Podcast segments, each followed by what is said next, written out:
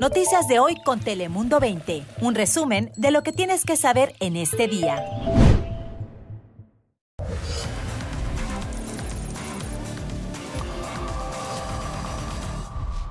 ¿Qué tal? ¿Cómo estás? Te habla Fabián Bouzas. Bienvenidos un día más aquí a Dale Play. Ya sabes que aquí te contamos en solo unos minutos las noticias que más te interesan a ti en California y en el mundo. Así que sin más arrancamos con las cinco noticias más importantes de las últimas horas. Bienvenidos. Este martes y miércoles el Consejo Administrativo de las Universidades de California se está reuniendo en Long Beach para examinar la ratificación de varios contratos laborales. Esto ante la amenaza de huelga de los trabajadores de universidades de California. Mientras se realizan las reuniones en las afueras del recinto, miembros de la Asociación de Profesores de California se manifestaron pacíficamente para pedir un contrato justo e inversiones en programas para estudiantes que generen éxito en el sistema educativo. Es muy preocupante. Eh, el Departamento de Policía recibió varias llamadas el sábado, noviembre 4, aproximadamente a las 9 y media de la noche. Eh, recibieron reportes de disparos en el área de la calle 600 de West Manor Drive. Cuando los policías llegaron, encontraron un niño de 14 años que estaba baleado. Ahí lo escuchaban al sargento del Departamento de Policía de Chula Vista en el condado de San Diego. Ella hablaba de los últimos acontecimientos violentos, especialmente en el sur del condado de San Diego, donde se registraron dos tiroteos. Como saben, el primero la noche del sábado 28 de octubre en el restaurante Novo en Otay Ranch, en el este de Chula Vista, donde un joven de 15 años de edad, quien ya se encuentra tras las rejas, abrió fuego contra otro adolescente. También este sábado 4 de noviembre en el oeste de Chula Vista, vecinos llamaron alarmados al departamento de policía para reportar un tiroteo. Situación preocupante. Desparamaron el chocolate, encontraron el alfiler en el snicker. Ah, después ahí comenzaron a revisar los demás dulces y salió otro igual en el Twix Candy. Y en ese momento solo le dije a mis hijos, no los toquen, simplemente tírenlos a la basura así como están. Ahí lo escuchaban, es el duro testimonio de una familia del Valle del Antílope en Lancaster, quien está pidiendo que se investigue un caso que puso en riesgo la vida de sus hijos durante Halloween. Dicen que algunos de los dulces, como escuchaban que recogieron los menores, tenían agujas dentro y por suerte se dieron cuenta de la situación antes de consumirlos. Terrible historia. De que esta persona fuera delincuente o no, los derechos humanos se tienen que respetar y ese mensaje que dieron esos policías definitivamente es negativo, por lo tanto yo desde el primer momento que me enteré del video di la instrucción para que se remitieran a, a sindicatura, se les retuvieran sus armas porque no podemos permitir eso. Es la alcaldesa de Tijuana quien condenó un presunto abuso policial de dos elementos de la policía municipal en el que supuestamente le dispararon con pistola de postas a un hombre que ya tenían sometido. Sindicatura municipal dio a conocer que los agentes ya no están trabajando mientras se concluye la investigación en su contra. Y las lluvias comienzan a llegar al norte de California, pero con ello también llegan los accidentes en las carreteras. En Madera, autoridades reportan accidentes como la volcadura de un carro producto de estas lluvias. Recordemos, las primeras lluvias de temporada son siempre un riesgo, pues levantan el aceite que hay en carretera. Por eso en nuestro segmento de tips de hoy te contamos algunas recomendaciones de seguridad que podrían ayudarte en el caso de inundaciones repentinas. Presta atención. Lo primero que debes hacer es tener su vehículo a punto. Aquí lo ven revisar su vehículo y con esto nos referimos al estado de las llantas, las luces delanteras y traseras, los frenos, los parabrisas y ya en carretera también es muy importante extremar las precauciones y, atención, bajar la velocidad. Además, se recomienda que si vive cerca de canales, también recomienda tener bolsas de arena cerca para ayudarle. Y precisamente para hablarnos más de las condiciones del tiempo en todo el estado, vamos ya, como siempre, con nuestra meteoróloga Ana Cristina Sánchez. Adelante, Ana Cristina.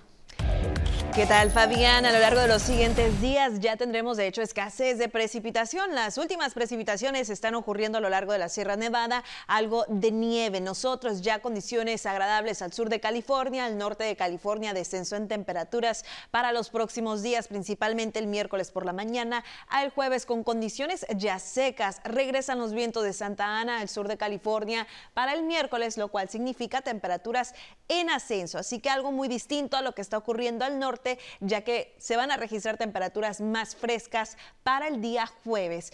Mientras tanto, este miércoles las temperaturas máximas en Sacramento de 73, en otras zonas, por ejemplo en Roseville 70 como la máxima, Manteca 70, Stockton 71 con cielo mayormente soleado, viento que se mantendrá alrededor de 5 a 10 millas por hora a lo largo del norte y el Valle Central. En Madera 68 como esa temperatura máxima, un poco más al sur tenemos temperaturas en la zona costera de Los Ángeles Ángeles, en Oxnard 74, Ventura 73, Los Ángeles 78. Así que ascenso en temperatura para este miércoles y esto se debe a los vientos de Santa Ana. Así que por ello, al igual en el condado de San Diego, las temperaturas ascenderán ligeramente con máxima alrededor de 72 a 75 grados. Esto en los valles y en los bajos 70 para la zona de las playas.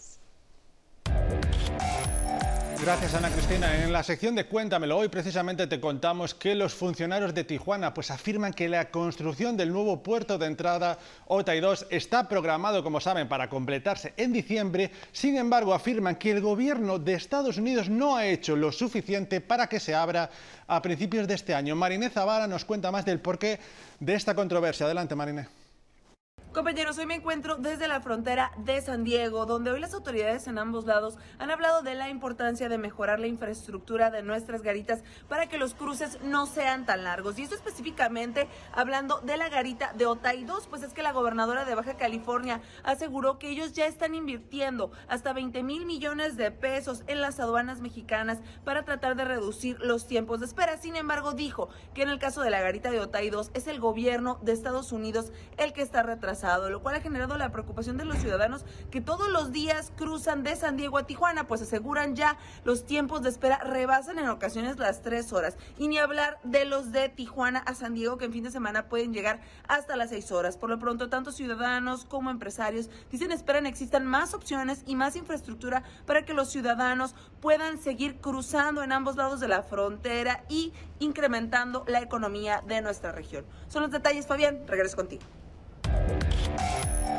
Gracias Mariné. Cambiamos de asunto porque la policía de San Diego está buscando un sujeto que presuntamente, atención, trató de llevarse a una alumna de una secundaria del sur de la Bahía en lo que parece un intento de secuestro. Nuestro compañero Guillermo Méndez habló con madres de la escuela. Adelante, Guillermo. Eh, estoy en shock, estoy en shock, no lo puedo creer. Es una zona muy buena, la verdad no, no pensé que pudiera pasar algo así. Mariana no conoce a la niña que reportó el incidente, pero su hija estudia en la misma escuela, la secundaria Vista del Mar. Me da mucho miedo, definitivamente no me siento segura. Y es que la policía de San Diego investiga el caso de un sujeto que intentó llevarse a una niña mientras ella caminaba a su escuela a eso de las 7 de la mañana, cerca de la intersección de Ocean View Hills Parkway y Hidden Trails Road. Este señor elogió a la niña y la trató de convencer con dinero que se metiera al vehículo, al van. Fue cuando él se salió del vehículo y la niña corrió y luego él se volvió a meter al van y se fue hacia el sur por la Ocean View Hills Boulevard. De acuerdo con el Distrito Escolar de San Isidro, la niña asegura que el sospechoso le habló en inglés y español y fue descrito por oficiales. En sus cuarentas, uh, trae una gorra negra, uh, camiseta, camisa playera así de uh, también negra, barba y bigote. Entonces esa es la persona que estamos buscando. Pues estoy consternada porque mi hija a veces se viene a, se viene caminando a la escuela en las mañanas y apenas empezaba, yo apenas le había dado permiso, tenía una semana. Pues eso ya no va a suceder. Así que ahora Mariana dice que tendrá que modificar su horario de trabajo para poder llevar a su hija a la escuela. Lo que pasa es que no hay servicio para traer a los niños aquí de, de donde yo vivo y todos los niños que viven allá arriba se tienen que venir caminando. La escuela nos obliga a mandarlos caminando. Mientras tanto, oficiales recomiendan a padres de familia hablar y enseñarle a sus menores lo que deben hacer en este tipo de situaciones. Que deben de correr, deben de gritar, agarrar la atención de alguien para que vengan a, darles ayuda. Entonces también pues que no, no caminen solos. Estaremos muy atentos a la evolución de este asunto. Y cambiamos de tema porque ahora hablamos de National City, de un problema que está afectando a negocios que incluso han tenido que cerrar. Nos vamos hasta allí precisamente a National City, donde está Tania Lubiano. Cuéntanos, Tania, ¿qué problema, cuál es el problema que están teniendo exactamente estos negocios? Es muy común ver negocios en las calles de National City, en donde me encuentro, en donde están cocinando en la calle, como en estacionamientos, en donde me encuentro. El problema es que esos permisos los obtuvieron durante la pandemia y ahora eso es ilegal. Y algunos de ellos están recibiendo notificaciones porque tienen que cerrar sus negocios. Pero la ciudad de National City y el alcalde me confirmó que están trabajando para buscar alguna solución y opción y no afectar a estas familias que viven de esos negocios. Regreso contigo. Gracias, Tania. En Stockton, la policía investiga si el vandalismo en la histórica Catedral de la Anunciación pudiera ser un crimen de odio. Por razones desconocidas, alguien echó pintura blanca en las puertas, en las paredes, en los letreros, incluso en otras propiedades de este recinto. Estas son las puertas originales instaladas en 1942. O sea, tienen 80 años ya, entonces cualquier cosita es difícil. Ya intentamos unas cosas y se ve de que está quitando. De acuerdo a trabajadores de la iglesia, esta no sería la primera vez que son víctimas de vandalismo e incluso en un comunicado la iglesia dijo pues que un trabajador de mantenimiento y un feligrés ayudaron a limpiar las puertas de la iglesia, la cual recuerden fue fundada en 1942 y actualmente es la sede de la diócesis católica romana de Stockton. Y acabamos con esta historia que ya es viral, porque están aumentando los esfuerzos por intentar recuperar un tesoro español hundido en el fondo del mar de las costas colombianas, un tesoro de hace más de 300 años. De acuerdo con los expertos, estamos hablando del llamado santo grial de los naufragios que tendría un valor, atención, de miles de millones de dólares. El gobierno colombiano reveló un video del llamado Galeón de San José, donde además existiría pues un cofre con esmeraldas, plata, monedas de oro y ahora el gran desafío que ya investigan los expertos es cómo llevar ese tesoro a tierra firme. Hasta aquí llegó esta edición de Dale Play. Recuerda que estamos las 24 horas del día en nuestra página de internet en telemundo20.com y ahora, por supuesto, también en formato podcast en todas las plataformas de escucha. Gracias por estar ahí. Nos vemos mañana. Cuídate.